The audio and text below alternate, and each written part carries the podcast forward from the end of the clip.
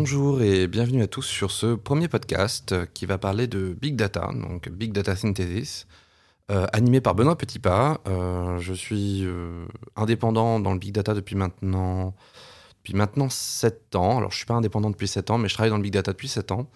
je suis aujourd'hui architecte Big Data et j'ai pas mal d'expérience dans de nombreuses missions autour du Big Data. cette émission, elle est dédiée aux gens qui travaillent ou qui connaissent déjà bien le Big Data. Clairement, si vous ne travaillez pas dedans, ça risque d'être un petit peu complexe, euh, puisqu'on va parler euh, d'énormément de, d'actualités ou d'outils de manière un peu spécialisée et surtout, euh, on va dire d'un point de vue news et comment on l'utilise et un petit peu ce que j'en pense. cette émission, elle n'a pas vocation à être totalement réaliste. Le but, c'est pas de faire des tutos, il y en a plein en ligne. Le but, c'est pas de faire des euh, des simples petites news informatives, parce qu'il y a énormément de sites qui en parlent déjà aujourd'hui. Le, but du podcast, c'est véritablement de donner un avis, euh, des retours un petit peu sur mon expérience et euh, voir un petit peu ce qui aujourd'hui pourrait poser problème, etc. Alors pourquoi j'ai eu envie de faire ce podcast? Je prends vraiment quelques minutes pour en parler. c'est qu'en réalité, je lis assez peu de choses avec du recul. Il y a des sites de news, tech, qui fonctionnent très bien, on apprend plein de choses, bon, voilà, c'est important. Mais souvent, ce, ce qui va nous manquer, c'est le recul et surtout comment c'est utilisé dans les entreprises en France. Euh, je connais un petit peu le contexte étranger, mais je connais surtout le contexte français. Donc je vais surtout parler de ce contexte-là aujourd'hui. Et euh, dans, les autres, dans les autres épisodes ensuite. Euh, mon premier sujet aujourd'hui, c'est un sujet, enfin c'est un peu aussi pour ça que j'ai eu envie de le faire. c'est que depuis 2012, globalement, le big data, c'est Hadoop. Euh, et plein d'outils qui, gravitent autour. Et globalement, c'est gravité autour de trois outils majeurs. Euh, Hortonworks, Cloudera et Mapper. Or, depuis janvier, c'est devenu un chaos total. Euh, ce qu'il faut bien comprendre, donc si je reprends un petit peu le fil de pensée et ce qui s'est passé, c'est que depuis, euh, depuis pratiquement pendant 5 ans, on va dire que ces trois distributions se sont partagées le marché. Alors, avec chacune un petit peu des spécificités que je vais, je vais réexpliquer. Et je vais expliquer aussi euh, qui se passe quoi en ce moment. Alors, je vais reprendre un petit peu l'historique et puis ensuite, je, vais arriver sur qu'est-ce qui se passe maintenant parce que euh, beaucoup de news sortent et je pense qu'il est important qu'on fasse un petit point, et notamment je vois beaucoup de clients qui s'inquiètent, et c'est important qu'on fasse ce point-là. Euh, donc quand Hadoop est sorti, ça a été une révolution, mais on a vu un certain nombre d'outils graviter autour d'Hadoop pour permettre son usage, parce que globalement, euh, coder en Java euh, des fonctions map et des fonctions reduce, quand on veut faire des choses un peu complexes, ça devenait vraiment invivable. donc on a commencé à voir fleurir Hive, Peak, puis par la suite Spark, Flink, uniquement pour le traitement de la donnée. Ensuite, euh, on, va trouver euh, plein d'autres outils, HBase, Kafka, enfin tous les outils, on va dire, satellites autour d'Hadoop. Hadoop, c'était simple, ça faisait ce que ça devait faire. J'ai fait un podcast dessus pour ceux que ça intéresse. Dans... Donc, c'est une émission que j'ai dit avec ma femme qui s'appelle Notem, mais c'est un petit peu à part. le, le principe, c'est que chaque outil a sa propre version car il est indépendant. Donc à chaque montée de version d'un des outils, il faut vérifier la compatibilité entre chaque outil. Euh, l'idée d'Hortonworks, elle est, elle est bonne, et l'idée de, l'idée de Cloudera, qui a été développée par le fondateur de, d'Hadoop, c'est de dire, bah, on va prendre tous ces outils, on va les packager ensemble, on va vérifier que les versions fonctionnent correctement ensemble. c'est hyper intelligent, et au départ, ça a fonctionné parfaitement bien. Euh, donc globalement, ça c'est le cas d'Hortonworks et de Cloudera. Bon, Hadoop, il a des problèmes de base. C'est écrit en Java, ça tourne sur une JVM, il y a des problèmes de garbage collector dans tous les sens. Euh, il y a une latence qui est un peu violente et surtout il y a un SPOF. Hein. Le masternode, ça reste un SPOF. Et puis euh, si on veut que ça fonctionne, on va mettre un secondary masternode, un thirdary masternode. Enfin bref, ça commence à devenir plus complexe. Et maintenir là un chat, ça applique d'avoir des machines qui ne fonctionnent pas. Mapper va développer son propre système de fichiers distribués. Euh, c'est le Mapper FS. Et globalement, c'est euh, pas similaire parce que c'est un peu plus complexe et ça permet effectivement d'éviter un certain nombre de, euh, de problèmes qu'a eu, le, qu'a eu Hortonworks et, et, Cloudera. Mais par contre, il reste compatible avec euh, toutes les librairies Hadoop. Donc on peut faire du, tout ce qu'on faisait sur Hadoop, on peut le faire sous Mapper de la même manière qu'on peut le faire sur Cloudera ou sur Hortonworks. Et les trois se partagent le marché avec des petites spécificités, je dirais. Mapper, bah, déjà, il n'est pas basé sur Hadoop complètement. Il est basé sur des, sur des produits propriétaires. il est payant. Euh, il a toujours été pensé pour être un produit payant, assez cher d'ailleurs, mais c'est un beau produit. Enfin, moi, je, suis assez convaincu par le produit de ma paire pour l'avoir utilisé en production et l'avoir mis en production plusieurs fois. Euh, surtout, il fait, il fait pas ce qu'il est, qu'il ne sait pas faire. C'est pas un outil de gouvernance de données, c'est pas un outil qui fait de la sécurité, c'est un outil de stockage et de traitement de données distribuées. Bref, ça fait très bien ce que c'est censé faire. Ils ont rajouté par la suite MapRDB et euh, qui sont. Euh, enfin, MapRStream est basé sur MapRDB, mais euh, enfin, c'est de la dentelle, hein, c'est magnifique. Par contre, c'est clair et net que c'est un peu trapu en termes de documentation, c'est très orienté technique. Et même s'ils ont des gros gros clients et que ça a été une entreprise qui a été plutôt rentable, ils n'ont pas. Il n'y a pas eu vraiment de grosse grosse croissance en dehors de gros clients. Donc ils ont eu quelques gros clients qui ont, qui ont payé les licences, mais sinon à part ça, ils n'ont pas tellement pu évoluer.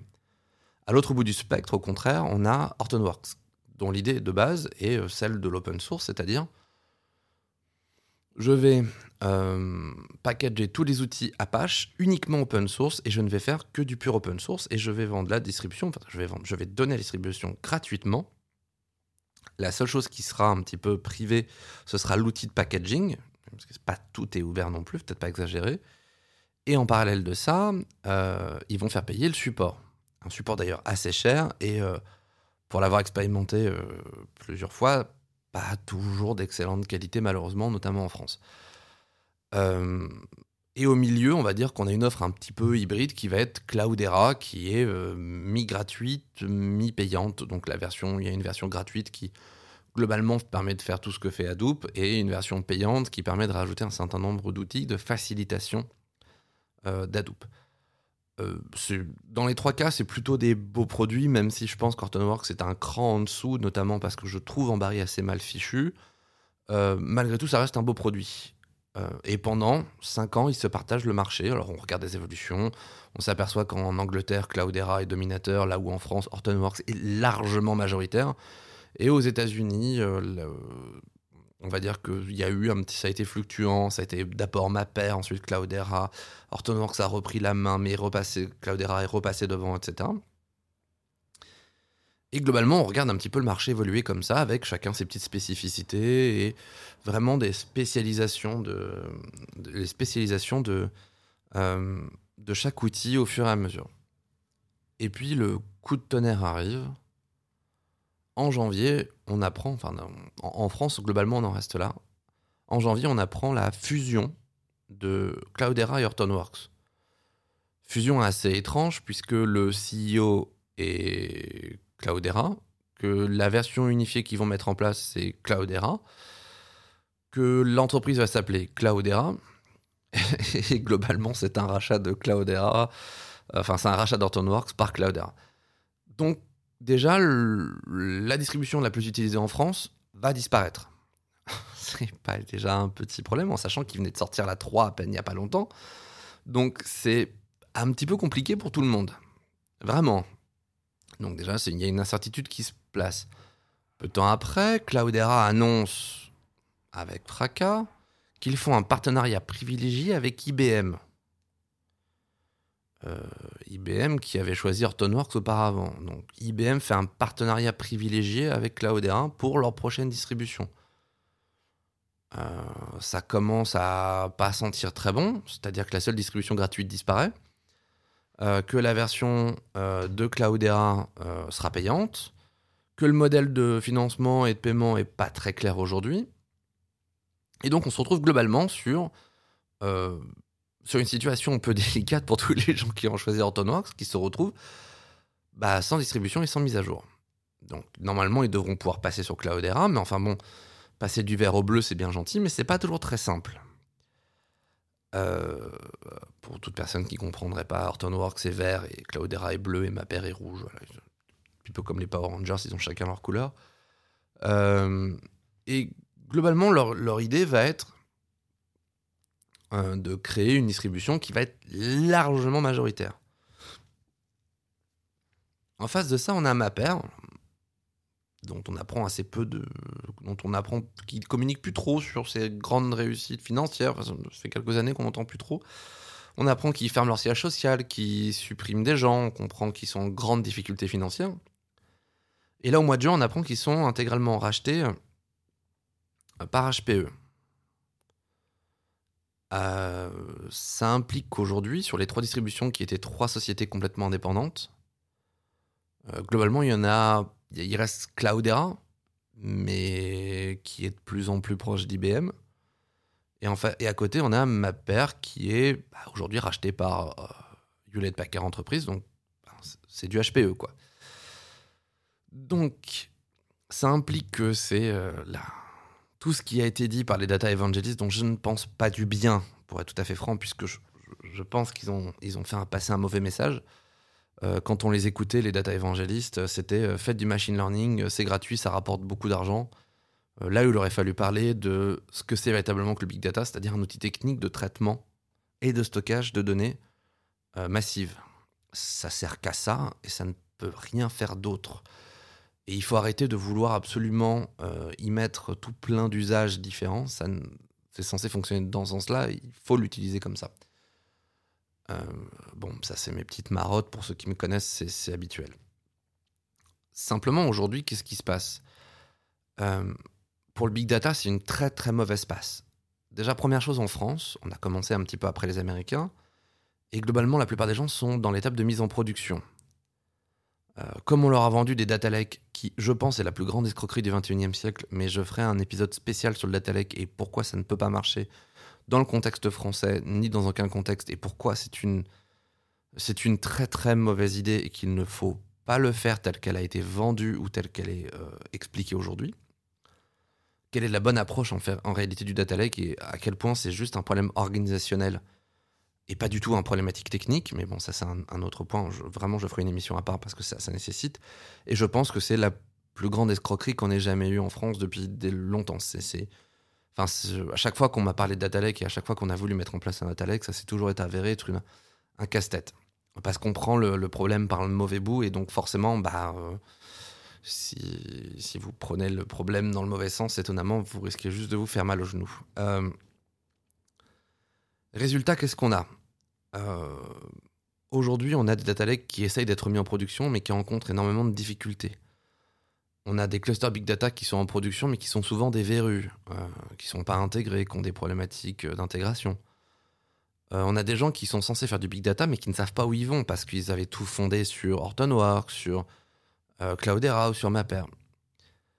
Et donc aujourd'hui, il y a cette espèce de flou et d'incertitude qui pèse, on va dire, sur le big data, et qui fait qu'on commence à entendre de ci, de là, que dis-je, on commence à entendre, ça commence à être crié sur tous les toits, et tous les gens qui n'en ont pas fait sont très très fiers de dire ah, nous on n'a pas fait de big data, on n'y a jamais cru, on a toujours pensé que c'était une escroquerie. Le big data n'est pas une escroquerie, ça fonctionne excessivement bien. On l'a déjà mis en production, ça fonctionne.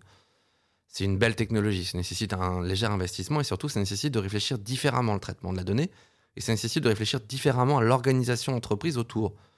Puisque les organisations qui ont été mises en place, mais encore une fois, j'en ai déjà parlé dans, le podcast, mais les organisations qui ont été mises en place sont incompatibles avec le big data.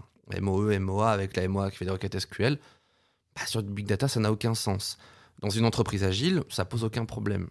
Sauf si on veut commencer à vouloir en faire la golden source pour tout et vouloir tout mettre. C'est un outil qui a été pensé pour stocker et traiter de la donnée je de peu de valeur.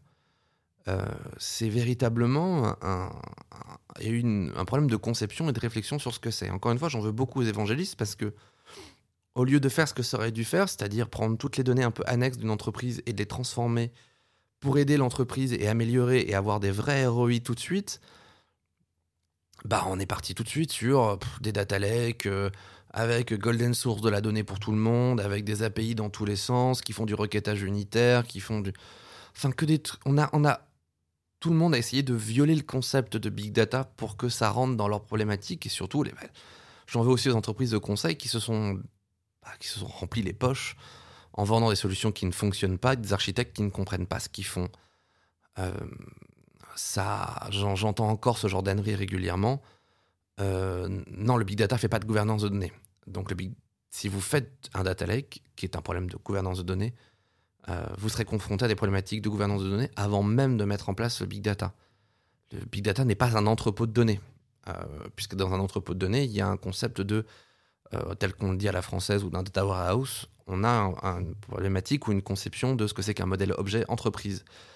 Dans le big data, on s'en fout, ça n'a pas de sens. On stocke de la donnée et on, va dire qu'on la, comment je dire, euh, on la formalise, on la, on la structure au besoin ou à la demande. Mais ça nécessite beaucoup de code et de compréhension sur ce que c'est la donnée. Ça nécessite aussi de savoir quelle donnée est là et pourquoi elle est là et qui connaît cette donnée. En fait, on en a perdu l'objectif d'un. On, est parti dans tous les sens et on oublie un, point important c'est qu'est-ce que voudrait faire ou quel est le rêve du métier autour de la donnée ou du traitement de la donnée qui pourrait leur améliorer euh, leur, leur, fonctionnement ou qui pourrait leur faire gagner de l'argent. Très clairement, aujourd'hui, les projets dont je suis le plus fier sont des projets réglementaires, puisque ce sont des projets qui ont rapporté de l'argent.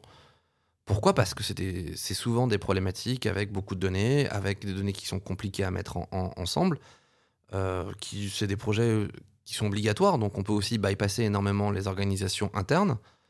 Et on arrive à mettre en prod du big data sur des problématiques réglementaires sans aucun souci, ça fonctionne très bien. Le big data en lui-même n'est pas une escroquerie, le data lake en est un, la manière dont c'est vendu peut-être en être un. Euh, d'ailleurs, pour ceux que ça intéresse, n'hésitez pas à, à m'envoyer des mails si vous avez des questions particulières, si vous voulez qu'on en discute. On peut même potentiellement faire faire un podcast sur des questions que vous, vous auriez. Euh, donc n'hésitez pas à le faire, euh, à m'envoyer un mail sur l'adresse euh, benoît.petitpas.saphir-data.fr. C'est Saphir Data, c'est ma société. Je, recrute hein, d'ailleurs s'il y a des data architectes ou, des data engineers qui sont intéressés, je, recrute avec un système un peu particulier, mais un jour je ferai ma pub plus en détail, mais pour l'instant je ne vais pas la faire. Mais euh, d'un point de vue purement, euh, d'un point de vue purement big data, aujourd'hui, on est dans une espèce d'impasse totale. On a des entreprises qui sont déjà en crise de confiance par rapport au big data, qui ont du mal à voir où est-ce qu'ils vont, et en parallèle de ça, tout ce qu'on leur a appris sur Hortonworks, Cloudera, Mapper est en train de tomber à l'eau. Euh, beaucoup d'entreprises françaises ont, pris le, parti d'Hortonworks et se retrouvent maintenant, bah, comment dire en Bretagne, bec euh, parce qu'ils bah, ils savent pas quoi en faire. Euh, où on va? Qu'est-ce qu'on fait? On passe au Cloudera, mais ça veut dire qu'on paye? Est-ce que tous mes produits seront là? Avec quelle version? Est-ce que ça change? Et il y a une espèce d'incertitude, de flottement, qui fait que les projets Big Data n'avancent plus.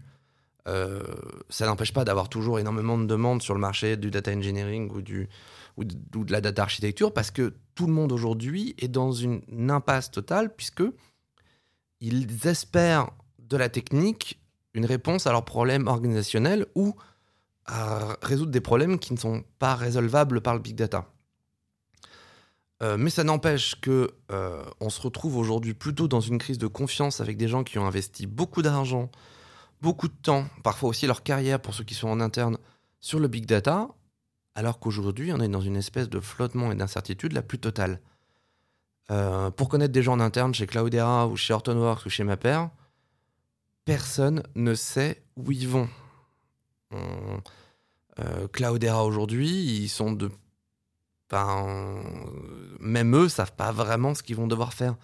Leur solution unifiée, ils savent pas trop et ils attendent des ordres qui ne viennent pas, puisque c'est on est rentré dans un système où globalement c'est IBM qui va leur dire ce serait bien de faire ça comme ça pour nous et pour nos clients. Et de la même manière, on a HP aujourd'hui qui dit bah nous, ma paire, ça va rentrer dans une offre de euh, cloud privé, cloud hybride, etc., euh, pour que ça fonctionne. Alors, c'est un petit peu problématique parce qu'on se retrouve avec une crise de confiance en France, euh, parce qu'il y a des mises en production qui se passent mal, il y, a des, y a des retours en arrière, il y a des échecs qui sont un peu retentissants. on a toutes les entreprises qui disent bah nous maintenant on attend de voir comment ça va évoluer donc on fait plus rien. Donc, qu'est-ce qui s'est passé? Qu'est-ce qui s'est passé? Comment on en est arrivé là? Eh bien, c'est simple. Est arrivé sur le marché trois petits gars. Alors, c'est des petits, donc ils sont pas très très connus. Euh, Amazon, Google et Microsoft. C'est des petits joueurs. Et eux, ils ont tout de suite pensé. la vraie problématique, c'est que à configurer, à installer, à préparer, c'est nul. Et puis en plus, si on considère sur le traitement de données, qui a véritablement encore aujourd'hui, enfin, les gens peuvent avoir des problèmes de, problématiques de flux de données constant, mais dans la plupart des cas d'usage qu'on retrouve, on va retrouver euh, une transformation du data warehouse sur du big data. Mais j'ai pas besoin tout le temps de la puissance de calcul que je peux avoir une fois par mois. Et donc, ils ont eu l'idée de faire du cloud. Juste du cloud. Ils ont vendu euh, des machines préconfigurées. Alors au départ sur Hortonworks, et puis ensuite Azure a fait son propre, euh, son propre outil, et puis Google aussi, et puis, puis Amazon non. Et d'ailleurs, Amazon, ils ont pris assez peu de parts de marché. Ils ont un petit peu de mal à, survivre sur le big data. EMR, personne ne l'utilise. moi, j'ai un petit peu étudié la question et clairement, ça va être un petit peu compliqué de le vendre à n'importe quel client. Et puis Amazon n'a pas de cloud souverain en France. Alors que Azure a fait, pardon pour les bruits de mobilette derrière dans le fond, c'est mon appartement extrêmement bruyant. Euh, Amazon, ils ont fait le choix de ne pas avoir leur propre distribution, en tout cas de ne pas véritablement la pousser. Le but était plutôt de vendre du YAS que du PASS. Ceux qui vont vendre du PASS, ils vont pouvoir un petit peu tirer leur épingle du jeu. Euh, donc clairement, ça va être Azure et Google. Euh, Google, ils sont un petit peu à part, donc notamment ceux qui ont investi sur le côté Hadoop, vont pas forcément être privilégiés, on va dire, l'approche Google. Et puis de la même manière, Google est encore très proche du gouvernement américain, comme Amazon. Et puis il y a une société, une société que tout le monde a dit morte, on, ne la mettait même pas dans les quatre plus grands, c'était les GAFA. Et aujourd'hui, on redit GAFAM, parce que Microsoft, ils ont été très, très, très brillants sur ce coup-là. Euh, ce qu'ils se sont dit, c'est les entreprises, elles ont déjà des partenariats Platinium avec nous. Ben, on va leur offrir de l'Azure. Et puis on va leur offrir du Big Data Azure. Comme ça, ils vont venir, ils vont voir que ça fonctionne bien. Et puis, ils n'auront pas besoin de prendre Hortonworks, Cloudera ou Mapper. Donc, qui vont prendre et chez qui ils seront captifs? Ils seront captifs chez nous. Et puis, la location, ça a toujours rapporté beaucoup plus d'argent que l'achat ou la revente. Et donc Azure s'est retrouvé avec énormément de clientèle sur le big data. Et aujourd'hui, Azure euh, se développe énormément. Ils ont trouvé des solutions, notamment en Allemagne, pour pouvoir proposer du cloud souverain en Allemagne sans utiliser le, Patriot Act, puisque un des gros gros soucis que rencontrent les entreprises, c'est de dire mais moi je vais pas mettre mes données sur le cloud. Euh, je veux pas que les Américains aient accès à mes données. j'ai déjà travaillé pour pas mal de gouvernements, enfin pour le gouvernement français. Je travaille même actuellement euh, dans une instance gouvernementale française. L'idée même de mettre des données sur du cloud public, c'est de la folie. Ça leur viendrait pas à l'esprit. Pourtant, quand on y réfléchit bien, c'est pas plus bête qu'autre chose. C'est des données euh, sur des infrastructures parfaitement sécurisées. Hein. Je pense que les ingénieurs sécurité de chez, de chez euh, Google, Amazon ou Microsoft sont certainement meilleurs que ceux qu'on pourrait avoir en interne. Il en va aussi de leur réputation et même de leur clientèle. Euh, l'idée qu'ils ont eue, c'est notamment en Allemagne et dans certains pays, de passer par des sociétés qui portent simplement la solution Azure, mais les infrastructures, elles, appartiennent à une autre société. Euh, alors tout ça, c'est des montages financiers un peu particuliers, mais globalement, ça permet à Microsoft de vendre une solution Azure sur des machines qui ne sont pas Microsoft, et donc la donnée n'étant pas sur des infrastructures américaines, le Patriot Act ne s'applique pas. Et donc, si je résume bien, je suis chef d'entreprise, je suis patron, euh, j'ai déjà mon partenariat à Microsoft parce que j'ai du, Microsoft Server et puis euh, voilà, je, je, suis partenaire Platinum de chez Microsoft parce que on a toujours besoin. Je me retrouve avec du cloud sécurisé, qui me permet de faire du big data à la volée sans trop de difficultés, pas trop cher, moins cher que toutes les autres solutions. Et bah globalement, pourquoi je vais aller m'enquiquiner acheter des machines et configurer de l'Hortonworks ou du Cloudera quand je peut tout faire pour beaucoup, beaucoup, beaucoup moins cher? Et donc, Azure s'est mis à se développer extrêmement fort. De la même manière, ils ont mis en place un certain nombre de systèmes euh, pour simplifier toute la partie pass. Enfin bref, aujourd'hui, monter un cluster Big Data sur Azure, c'est quelques clics. Si vous n'êtes pas trop manchot, vous avez même des scripts automatisés qui vous permettent de déployer le cluster à la volée et de le, et de l'éteindre derrière. C'est brillant, c'est brillant et ils, ont, ils sont en train de conquérir le marché. Donc, si j'essaye de faire une projection sur ce que va être le Big Data dans 2-3 ans, on va se retrouver avec des solutions full package privées, avec souvent de la vente de machines et de cloud privé ou hybride dans le cas d'HPE ou d'IBM, qui porteront les solutions Mapper et euh, Cloudera, inclus dedans Hortonworks. Et de l'autre côté, on aura les solutions cloud qui permettront de tout faire. Alors maintenant, quel salut pour les gens qui voudraient faire de l'open source bah Déjà, les produits sous-jacents, ils sont pas morts. Donc, ce que je crois, c'est qu'on va avoir ces solutions euh, payantes, privées, entreprise, euh, enterprise ready ou je ne sais quoi, qui vont inclure souvent des solutions de data gouvernance, de data security ou ce genre de choses, ou potentiellement de data prep. Et donc, ils vont essayer d'offrir un écosystème complet et euh, souvent lié à du cloud. Hein. HPE, le but, c'est de vendre du cloud hybride. Azure, ça va être du cloud public. Google aussi. IBM, je sais pas trop quelle est leur stratégie, mais globalement, je pense que ça va être sûrement de vendre du, du, du, tout connecté ou des, des, machines tout en place. Acheter mes machines, ma configuration, tout est fait. C'est du plug and play, vous avez votre cluster big data tout fait. Parce que c'est tellement plus simple. Et puis surtout, vous faites de la location parce que c'est ça qui rapporte. Le licensing aujourd'hui, c'est un petit peu plus de mal à passer. Euh, donc vous faites des tarifs de licensing pas trop chers, mais par contre, vous faites de la location de machines, ou vous proposez des sauvegardes, euh, des sauvegardes cryptées, sécurisées. Euh. Non, non, non, c'est vos infrastructures, vous faites tourner votre truc. Non, non, non, on sauvegarde juste des morceaux dans le cloud. Comme ça, ça vous revient moins cher. Puis, bah, vous, utilisez leur, solution. Donc, à partir du moment où vous utilisez une solution propriétaire, bah, vous êtes captif de cette solution, c'est logique. Donc, ce que je pense qui va se passer dans le futur, c'est qu'on va avoir, pour les entreprises qui veulent passer sur le cloud public ou du cloud hybride, du full Azure ou euh, du full HPE, etc. De l'autre côté, du, euh, de l'IBM tout packagé, tout préparé pour, euh, pour installer, du big data. Et globalement, je pense qu'on va arriver sur des spécialisations d'outils comme ça, un petit peu, un petit peu globaux, ce qui est un petit peu marrant puisque IBM a, tenté Blue Insight et c'est complètement rétamé. Qu'ils n'ont pas du tout réussi à imposer leur vision du big data. En France, je crois qu'ils avaient qu'un seul client qui était Peugeot, euh, enfin PSA, et ils n'ont jamais réussi à aller au-delà. Euh, de la même manière, enfin, je veux dire, EM7 en tête Grimplum qui a été un échec total. Enfin, il y a beaucoup, beaucoup d'entreprises comme ça n'ont pas réussi à vendre leur solution. Beaucoup de solutions propriétaires sont tombées. Donc c'était l'idée de dire bah, les propriétaires n'ont pas réussi, donc c'est les petits qui vont gagner. Euh, c'est cool, on sort du modèle classique, Oracle, IBM, tout ça, etc. Bon, bah on y retourne à pieds joints. Par contre, ça laisse un espace. Ça laisse un espace qui avant été pris par Hortonworks.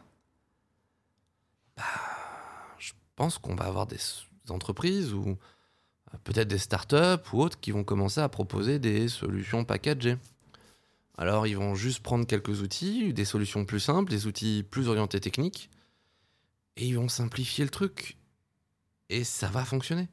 Donc pour les entreprises qui voudront utiliser le big data, une entreprise qui veut aujourd'hui utiliser du big data pour faire ce que c'est censé faire, du stockage et du traitement de données distribuées, il a quoi à installer réellement?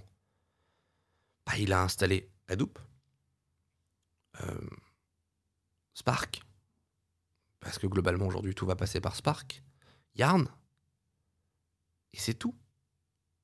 Et c'est tout. Il a juste besoin d'installer ces trois outils et il peut faire du stockage et du traitement de données. Et effectivement, la sécurisation, elle n'est pas parfaite, etc. etc. mais qu'est-ce qu'on s'en fiche? J'ai deux outils à sécuriser, c'est Yarn et Hadoop, c'est tout. J'ai pas besoin de Ranger si j'ai que deux outils à, à sécuriser. Et je pense qu'il faut revenir à cette sainte trinité qui fonctionne très bien, Hadoop, Yarn, Spark, et ça suffit. Et je pense que beaucoup d'entreprises vont juste sortir de ce modèle un peu à la, excusez-moi, mais un peu à la con, euh, du euh, tout intégré, machin, etc., mais open source, et puis euh, bah, il n'y a qu'à que des petits développeurs en Inde, ils ont développé une solution parce que, un, moi j'ai un problème entreprise, mais je suis pas prêt à payer pour. Bah ouais, le big data, c'est pas un outil de sécurisation ou de référencement de données. Le big data, c'est un outil de stockage et de traitement de données volumineuses, puisque ça distribue de manière batch. Et c'est à ça que ça sert, et on va revenir à ça. Et les gens qui veulent l'utiliser comme ça, ils ont une solution simple. C'est de packager trois outils ensemble. Et c'est tout. Tout le reste, poubelle. Tout le reste, poubelle. Tous les gens qui ont fondé leur, leur truc sur du HBase, des machins, etc. Mais vous êtes parti où? Vous allez où? Mais même encore HBase, vous l'installez HBase, installez HBase. Vous avez du HBase, eh ben, c'est gratuit, installez-le. Minimisez le nombre d'outils et vous êtes capable de faire votre propre distribution un outil euh, monte, bah, bah si je suis pas trop manchot, j'ai des tests automatiques d'intégration continue ou de, de tests de non-régression, bah, je vérifie que mes tests de non-régression fonctionnent. Euh, la seule chose que j'ai à faire, c'est ça. Oui, mais j'ai plein de projets différents. Bah, unifier là, euh, ou proposer un outil d'intégration continue qui permet de faire tous ces tests de non-régression. Et c'est bon. Vous êtes capable de gérer votre propre distribution, pas la peine de passer par Hortonworks. Donc je pense qu'il y a euh, deux petites voies intermédiaires qui sont pas dans celles qu'on voit actuellement, qui sont une première voie qui va être la solution faite main pour chaque entreprise, donc des distributions entreprises, basées sur une sainte trinité, encore une fois, pour les entreprises qui ont compris à quoi ça sert. Et en parallèle de ça, euh, peut-être des petites startups qui vont proposer des solutions un peu lightweight, un peu faciles, un peu pas trop cher, qui vont être capables de gérer ça. Maintenant, objectivement, je ne crois pas tellement aux startups en France et surtout ce qu'elles proposent me, me satisfont jamais et ne paraissent pas forcément apporter beaucoup plus de choses que ce qu'on aurait fait en packageant nous-mêmes. Donc je pense que les entreprises, il faut qu'elles se rendent compte que si elles veulent sortir du modèle Oracle, il faut qu'elles acceptent aussi de changer leur mode de fonctionnement. Euh, parce qu'ils veulent sortir du modèle Oracle, mais ils veulent un outil qui fait pareil qu'Oracle. Bah, payez Oracle. Enfin, j'ai envie de vous dire, si vous voulez absolument que votre MOA soit capable de faire du SQL, bah, payez Oracle. Si vous voulez absolument un outil qui soit euh, mis à jour, euh, tout packagé d'un coup, bah, gardez Oracle. Si vous voulez un support euh, jusqu'au jusqu'au sein des seins, bah, payez Oracle. Mais si vous acceptez, de, si vous voulez sortir de ce modèle, acceptez de mettre en place des mécanismes qui vous permettent de gérer ce genre de choses et faites-vous votre propre distribution capable de gérer ça. C'est pas si compliqué. Et puis ensuite, réfléchissez intelligemment à une solution pour gérer la sécurité ou le stockage de données. Il y a plein de manières qui existent. On en a mis plein de différentes. En fonction de chaque entreprise, en fonction de ce qui existe déjà en interne. Il y a plein de manières de gérer ça. On peut passer par des ETL, un peu tout packagé, qui vont gérer tout pour vous. On peut passer par des API ou des API managers qui vont gérer tous les appels de données entrants et sortants, et donc finalement au milieu vous en fichez. On peut passer par, euh, des modèles avec, je sais pas moi, des, des, pages web euh, développées en Java en spécifique. Il y a plein de manières de gérer ces outils. Il faut juste accepter que si on veut sortir d'une simple stockage et traitement de données, il va falloir payer et payer, vous, voulez, vous, savoir pourquoi vous payez. Est-ce que vous voulez un outil? Est-ce que vous voulez garder le même modèle? Et dans ces cas-là, bah, IBM, HPE sont en train de vous préparer une solution euh, absolument formidable pour vous. Ou aller sur Azure si vous n'avez pas peur du cloud public. Ça fonctionne bien. Et si vous voulez sortir du modèle Oracle, bah, faites votre propre distrib. C'est pas si compliqué que ça de packager et d'offrir. Je veux dire, j'ai des, des VM qui font tourner Hadoop, Yarn, Spark, et c'est tout. Euh, ça m'a pris, euh, ça m'a pris 6 heures la première fois, et puis voilà, j'ai, j'ai, sauvegardé l'image, et aujourd'hui, j'ai une machine qui est parfaitement, qui est parfaite pour ça, et que j'utilise régulièrement. Il y a, y a même des gens qui vous fournissent des, des... il y a même des gens qui doivent vous le fournir, qui doivent vous le fournir aujourd'hui. Peut-être même qu'il y a des images Docker qui sont toutes prêtes. Il y a plein de choses qui existent pour gérer ça. Donc je pense que simplement aujourd'hui, les entreprises n'ont pas compris ce qu'était Hadoop à la base, parce qu'on leur a mal expliqué. C'est pas de leur faute, ils sont pas bêtes les gens. Si on leur avait expliqué correctement ce que c'est que le big data, ce que c'est capable de faire et ne pas faire, bah, ils l'auraient compris, ils l'auraient utilisé correctement. Simplement, on a eu des évangélistes qui ont voulu, vendre de, la verroterie pour, pour des saphirs et euh, qui ont voulu. Euh, enfin, je veux dire, Data is the New Oil, c'est la connerie la plus monumentale que j'ai jamais entendue. C'est pas vrai du tout. C'est le nouveau nickel, le, manganèse. C'est, c'est pas facile à extraire, c'est pas facile à faire. Euh, ça brille pas. Hein. Et surtout, c'est pas vrai de penser que c'est le nouveau pétrole. On n'a pas à creuser pour faire, faire un jaillissement de données. C'est pas vrai. C'est compliqué, ça coûte un petit peu d'argent et ça demande de la réflexion et ça demande de la connaissance. Donc on a eu des évangélistes qui ont vendu n'importe quoi. On a eu le principe de Data Lake qui, quand je l'ai vu émerger, je crois que c'est 2014-2015, je me suis tapé la tête contre les murs et effectivement, depuis, je me la continue de me la taper. Je vous jure qu'il y a mon empreinte du crâne dans le mur, tellement je me le suis tapé fort à force. Mais mon Dieu, quelle ineptie totale par rapport à ce qui est capable véritablement d'offrir du big data. Et si vous n'êtes pas d'accord avec moi, n'hésitez pas à m'envoyer un mail, on pourrait même en discuter en live, ça ne me dérange pas du tout. Je suis sûr de moi parce que je l'ai vu ne pas fonctionner. Euh, j'ai vu, tout, je connais bien les limites de l'outil technique et je sais bien que ce n'est pas capable de faire du data lake. Euh, enfin, pas tout seul. Et finalement, euh, le, pas tout seul, on va dire que c'est le sidekick qui va tout faire le travail. Donc je pourrais le mettre sur n'importe quoi d'autre, ça fonctionnerait aussi bien. De la même manière, j'entends des gens en faire la, source unique de toutes leurs données, donc avec du requêtage unitaire qui ne fonctionne pas. C'est natif, c'est ça ne peut pas fonctionner. Depuis le début, ça n'a pas été fait pour. Et, euh, et encore une fois, on, on voit ce genre d'ineptie pas parce que les gens sont bêtes. Et je, vraiment, je veux pas que vous pensiez que je vous prends pour des cons. C'est juste que ça a été mal dit. Et on voit encore ce genre d'ineptie sur, certains, sur certains écrits, sur certains journaux, sur des articles LinkedIn ou autres de gens qui ont l'air d'être des grands savants et qui vous racontent n'importe quoi. Donc, faut pas paniquer. Je pense qu'aujourd'hui, c'est plutôt le temps de devenir intelligent si jamais vous sentez que vous êtes dans le marasme. Donc vous posez le stylo, c'est hyper intelligent, posez le stylo, prenez du recul par rapport à ce que vous êtes en train de faire. Est-ce que ce que je suis en train de faire a une vraie valeur sur le big data? Est-ce que j'ai le, choix ou pas?